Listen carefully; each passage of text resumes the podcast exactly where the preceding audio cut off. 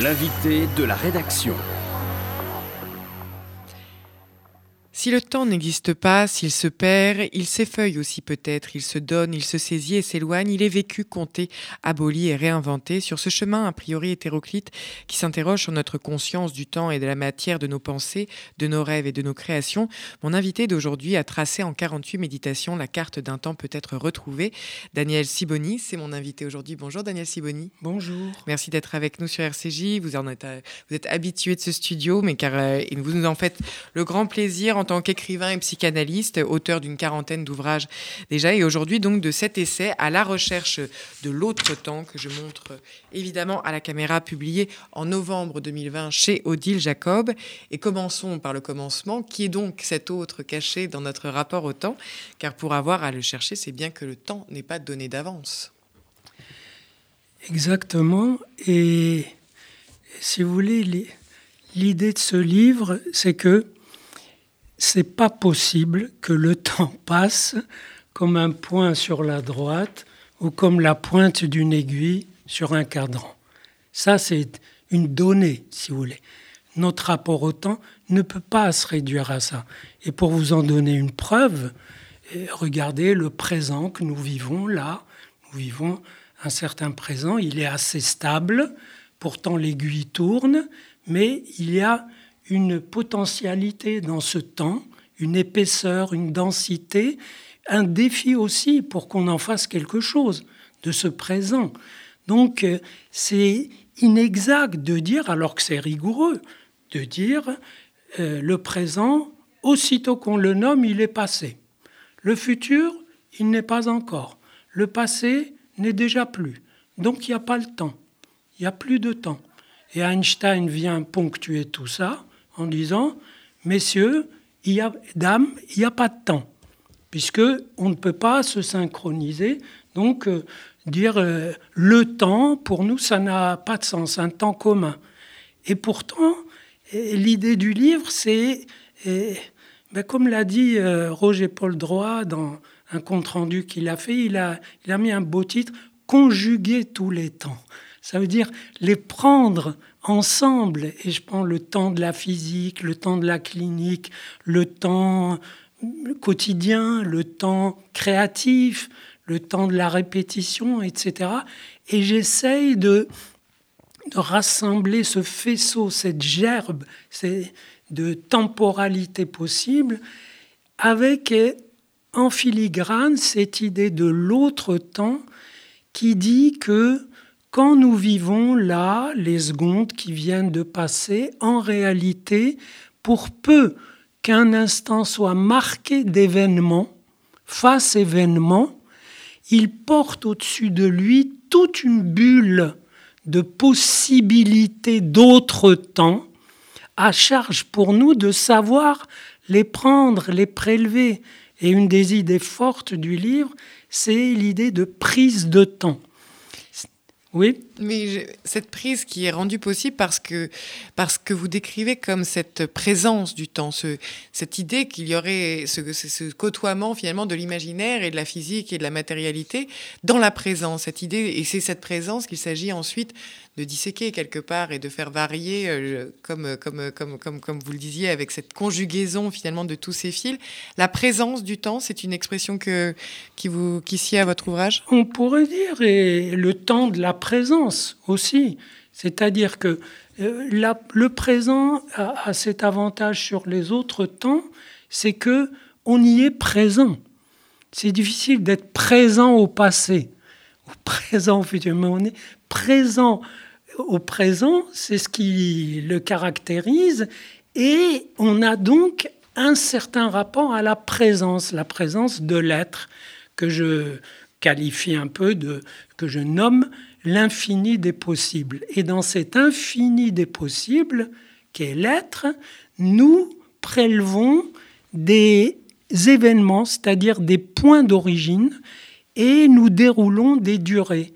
Et ça, c'est la formule leitmotiv du bouquin, c'est que pour prendre le temps, il faut marquer une origine ou rejoindre une origine ou accepter quelque chose qui vient et qui se pose de façon originelle et prendre la peine ou le plaisir de dérouler ce qui s'ensuit, le fil, et en, attendant l'autre événement, en attendant l'autre coupure.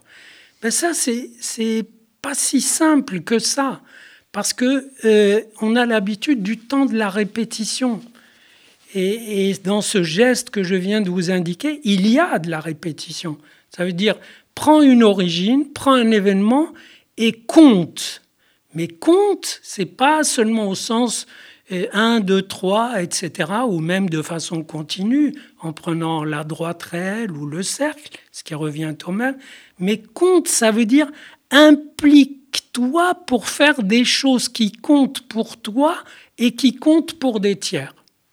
Est-ce que c'est ce que vous entendez, Daniel Siboni, par cette notion aussi de vibration, c'est-à-dire euh, cette manière de, d'être pris tout en ayant cette, ce regard sur l'origine, la durée, c'est-à-dire euh, ce rapport, cette articulation finalement entre l'origine et la durée, c'est mhm. la vibration Oui, c'est une des autres idées du livre, c'est que, si vous voulez, si vous êtes à un instant T, voilà, ben, il est déjà passé. Et vous êtes, vous êtes à l'instant T', lui aussi est déjà passé. Qu'est-ce qu'on fait? Et je dis que je suis amené à supposer qu'à l'instant T, même s'il est passé, il est passé avec toute une vibration qu'il y a sur lui et l'instant T prime qui n'est pas le suivant parce qu'il n'y a pas d'instant suivant. Les instants, et bon, beau être successif, il n'y a pas l'instant qui suit l'instant présent, parce qu'il y en a une infinité. Mais malgré tout, l'instant qui suit, les instants qui suivent, ont aussi ces vibrations et ces fibres s'entremêlent. C'est assez beau. Et je dois vous dire que le modèle qui m'a servi à ça, c'est quelque chose que j'avais trouvé il y, a, il y a 40 ans pour interpréter les rêves. C'est que quand un rêve, c'est une phrase, c'est un récit donc avec des mots qui se suivent. Et si vous voulez l'interpréter, vous devez prendre chaque mot comme un instant et laisser venir la vibration qu'il porte, c'est-à-dire toutes les associations liées à ce mot, puis au mot suivant, et ainsi de suite. Et avec ce faisceau, avec cette germe, vous faites des promenades d'une fibre à l'autre et si vous avez une promenade, c'est-à-dire un tracé qui est parlant pour le rêveur, vous venez de faire une interprétation. Eh bien, c'est pareil pour le temps.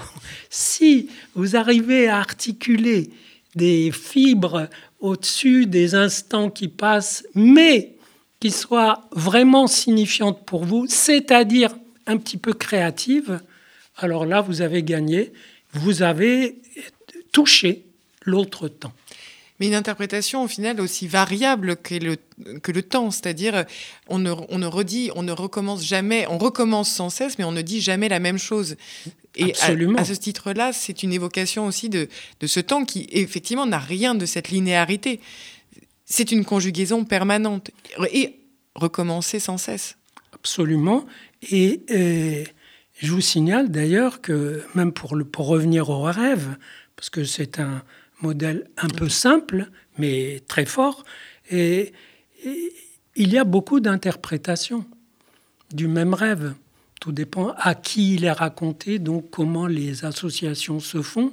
Donc euh, c'est toujours euh, ouvert, c'est libre. L'important, l'important, c'est que ça soit juste, que ça sonne juste, et d'une justesse qui n'est pas, pardon, toujours définie par une conformité un ajustement à quelque chose. Bien sûr, il faut s'ajuster en tenant compte du fait que euh, tout à l'heure il fera nuit, donc qu'il y a une machine qui tourne. Mais dans ce tournage, on peut faire d'autres films.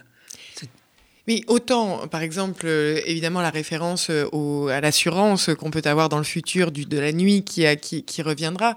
Mais ce que vous introduisez dans l'ouvrage, c'est encore une fois cette, cette, cette idée qu'il n'y a peu de choses, peu, de choses sont assurées que le, le, futur, on, y viendra, mais notamment même dans ce qu'on pourrait croire être euh, le, rapport au passé, finalement, un passé qui serait quelque part figé par sa dimension même de passé, c'est-à-dire de avoir été et d'avoir été euh, euh, finalement cerné comme, comme dans, par un fait et par un fait établi.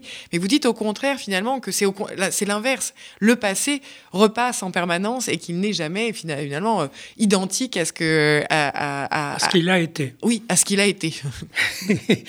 et si vous voulez, c'est très juste euh, ce que vous dites et on peut on peut avancer en disant que non seulement il n'est pas vraiment passé, pas complètement, mais euh, il est disponible pour euh, les retours qu'on peut y faire pour dialoguer avec lui. Si vous voulez, le passé dépend de nos façons de l'interroger, de nos façons de dialoguer avec lui. C'est très, c'est très beau, très, très rassurant. Ça veut dire euh, que, que non seulement il n'est pas mort, euh, mon ami Alain Cohn, qui a préfacé le livre, il dit le passé, il bouge encore. Moi, je dis il bouge toujours. Et vous savez, François Sagan a dit une jolie phrase, elle a dit On ne sait jamais ce que le passé nous réserve. Et voilà, ça dit tout. Oui, vous dites que c'est cette manière de revêtir le présent et finalement de, de, de, de d'être ainsi incorporé euh, presque organiquement euh, dans, cette, euh, dans, cette, dans cette présence qu'on décrivait, que vous décrivez sur, sur, sur le temps, et, dont on a aussi ces, ces, appréhensions, ces formes d'expérience aussi, celles que, par exemple, vous décrivez dans le sens du symptôme qui bloque le temps. C'est-à-dire, on, a aussi ces formes de... Parce que la question, c'est la transmission, c'est de savoir en fait comment, encore une fois, ce, ce, passé vient, ce temps vient enrober ce que l'on est en train de, de vivre ou ce qu'on aimerait avoir le sentiment de vivre. Et par exemple, vous avez, euh, vous parlez de, de, de, par exemple, de ça, de ce symptôme qui vient bloquer le temps. Par exemple, qu'est-ce que vous entendez par là en tant que psychanalyste, j'imagine Oui, bah, en euh, tant que simple humain, tous les gens connaissent un symptôme. Un symptôme, c'est une fixation et à la fois affective, euh, même intellectuelle, corporelle, à un événement qui est déguisé. Si vous devez vous laver les mains cette fois, et le soir, et, encore cette fois, etc. Ça déguise toutes, sortes de choses dans ce geste un peu énigmatique.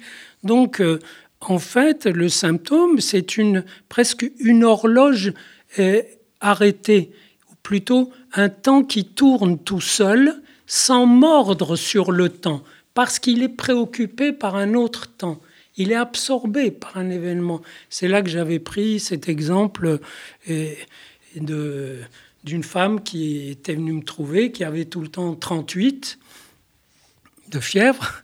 Et, voilà, et c'était bizarre. Et, puis en parlant, etc., il, est apparu que... Euh, moi, j'ai ça m'a échappé de lui dire, mais vous n'avez quand même pas 39. Elle me dit Ah ben justement, en 39, ma mère a dénoncé mon père euh, aux nazis, etc. Et donc, il n'est pas revenu, il a été voilà, euh, déporté, brûlé, etc. Et c'est resté comme, cette, comme une pierre chaude dans son corps qui fait 38. Qui, parce que dès 38 avaient commencé les dénonciations. et sa mère avait déjà rompu avec le Père. Donc un événement euh, fort euh, euh, et, difficile à, déployer, à étaler, justement à, à fibrer. Pour, pour qu'on puisse l'interpréter, eh bien, il est compacté dans un symptôme et il reste, et ça donne une certaine image, même négative, de ce que peut être un objet porteur de temps.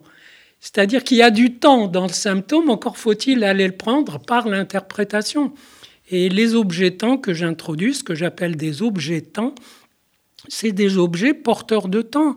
Un tableau, une œuvre d'art, c'est porteur de temps, ça veut dire porteur d'une possibilité d'événements, de rencontres et de récits à partir de ce qui se passe avec euh, cette œuvre, avec le corps de l'œuvre. Et l'autre jour, une, une patiente me disait, euh, mais comment voulez-vous que je prenne du temps puisque je suis seul. Et je trouvais cette phrase d'une force inouïe parce qu'elle disait qu'on a besoin du corps de l'autre pour prendre son temps à soi. Vous comprenez? Et c'est d'ailleurs très, très parlant avec cette époque que nous vivons, où nous sommes privés du corps de l'autre.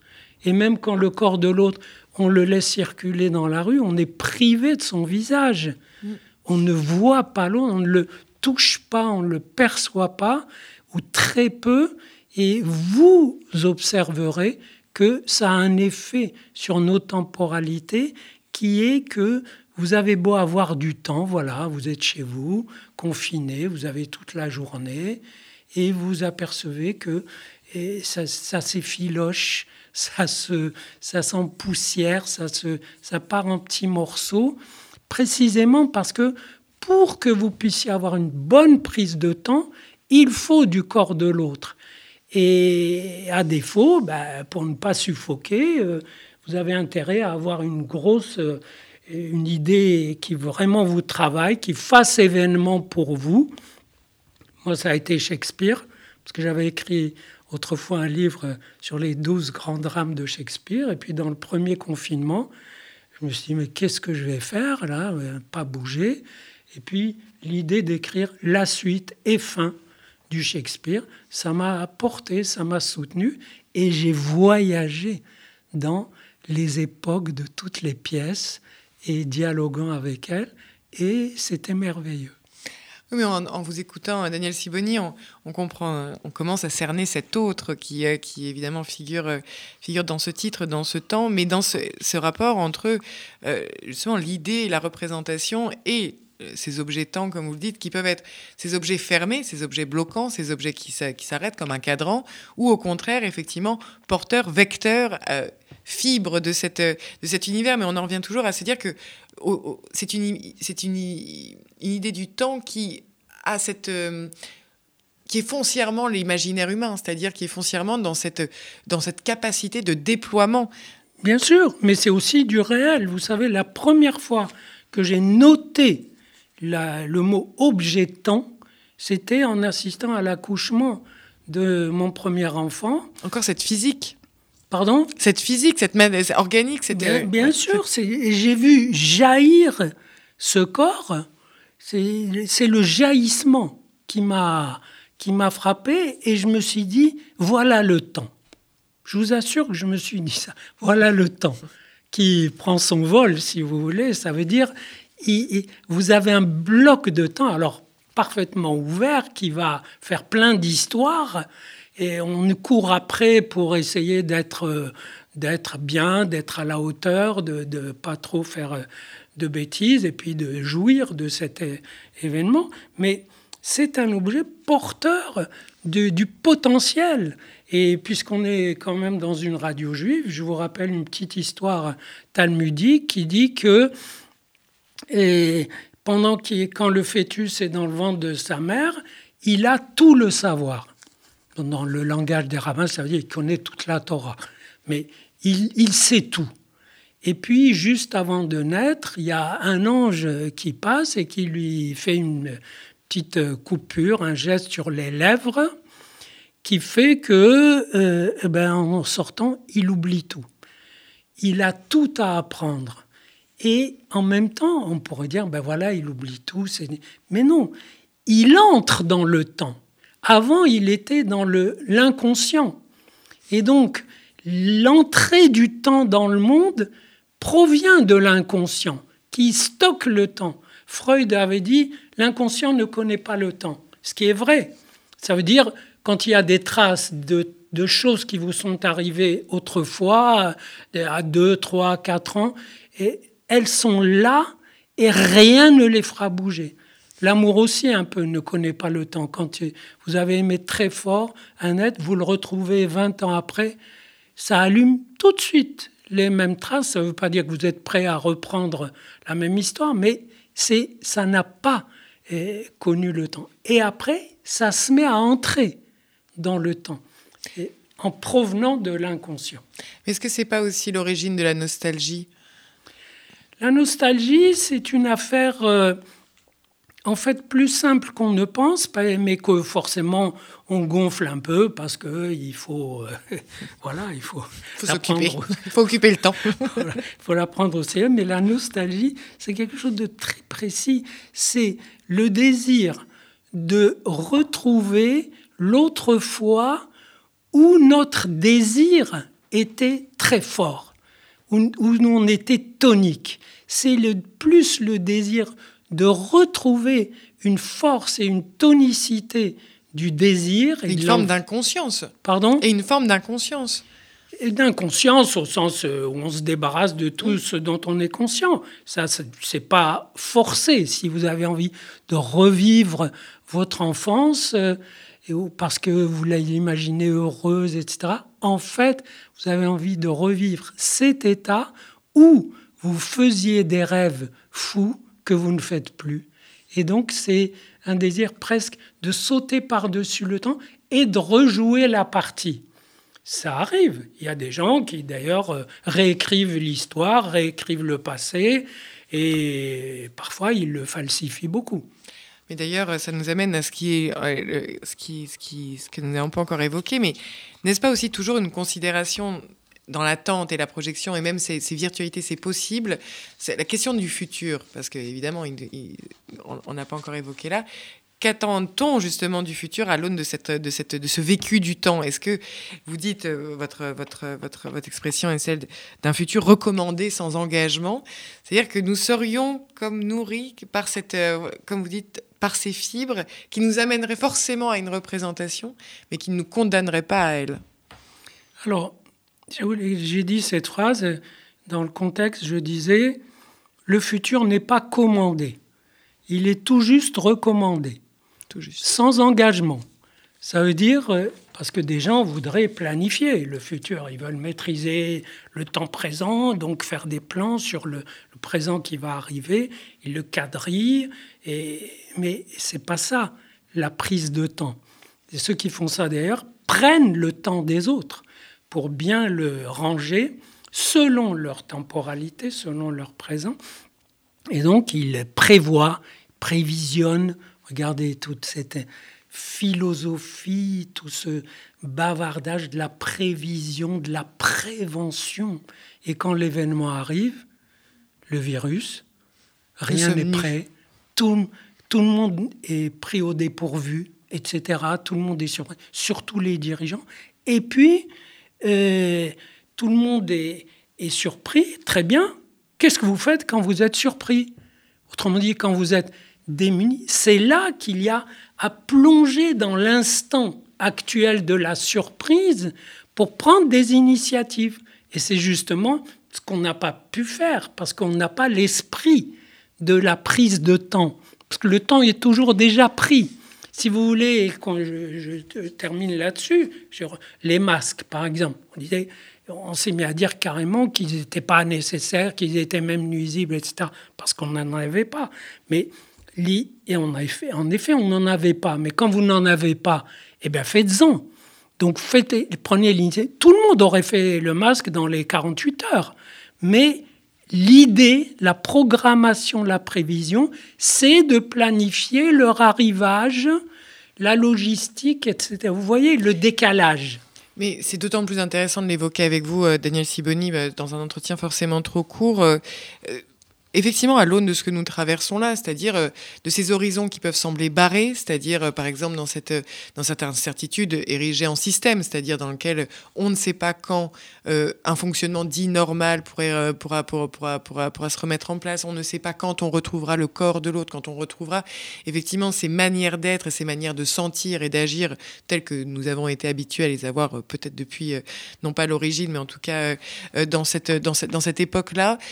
comment comment cette réflexion sur le temps peut, peut venir justement nous aider à habiter ce qui peut parfois sembler un peu inhabitable ou invivable selon plutôt votre, euh, votre, votre acceptation. Vous voyez cette idée d'un temps qui nous rejetterait toujours un peu en dehors de lui par défaut de, ce que, de représentation possible, en se disant au fond je ne sais pas comment vivre euh, cette époque. Oui, peut-être. Et je dirais que de ce point de vue-là, déjà le questionnement est précieux. Si la personne dit, je ne sais pas comment vivre, mais j'ai envie de vivre.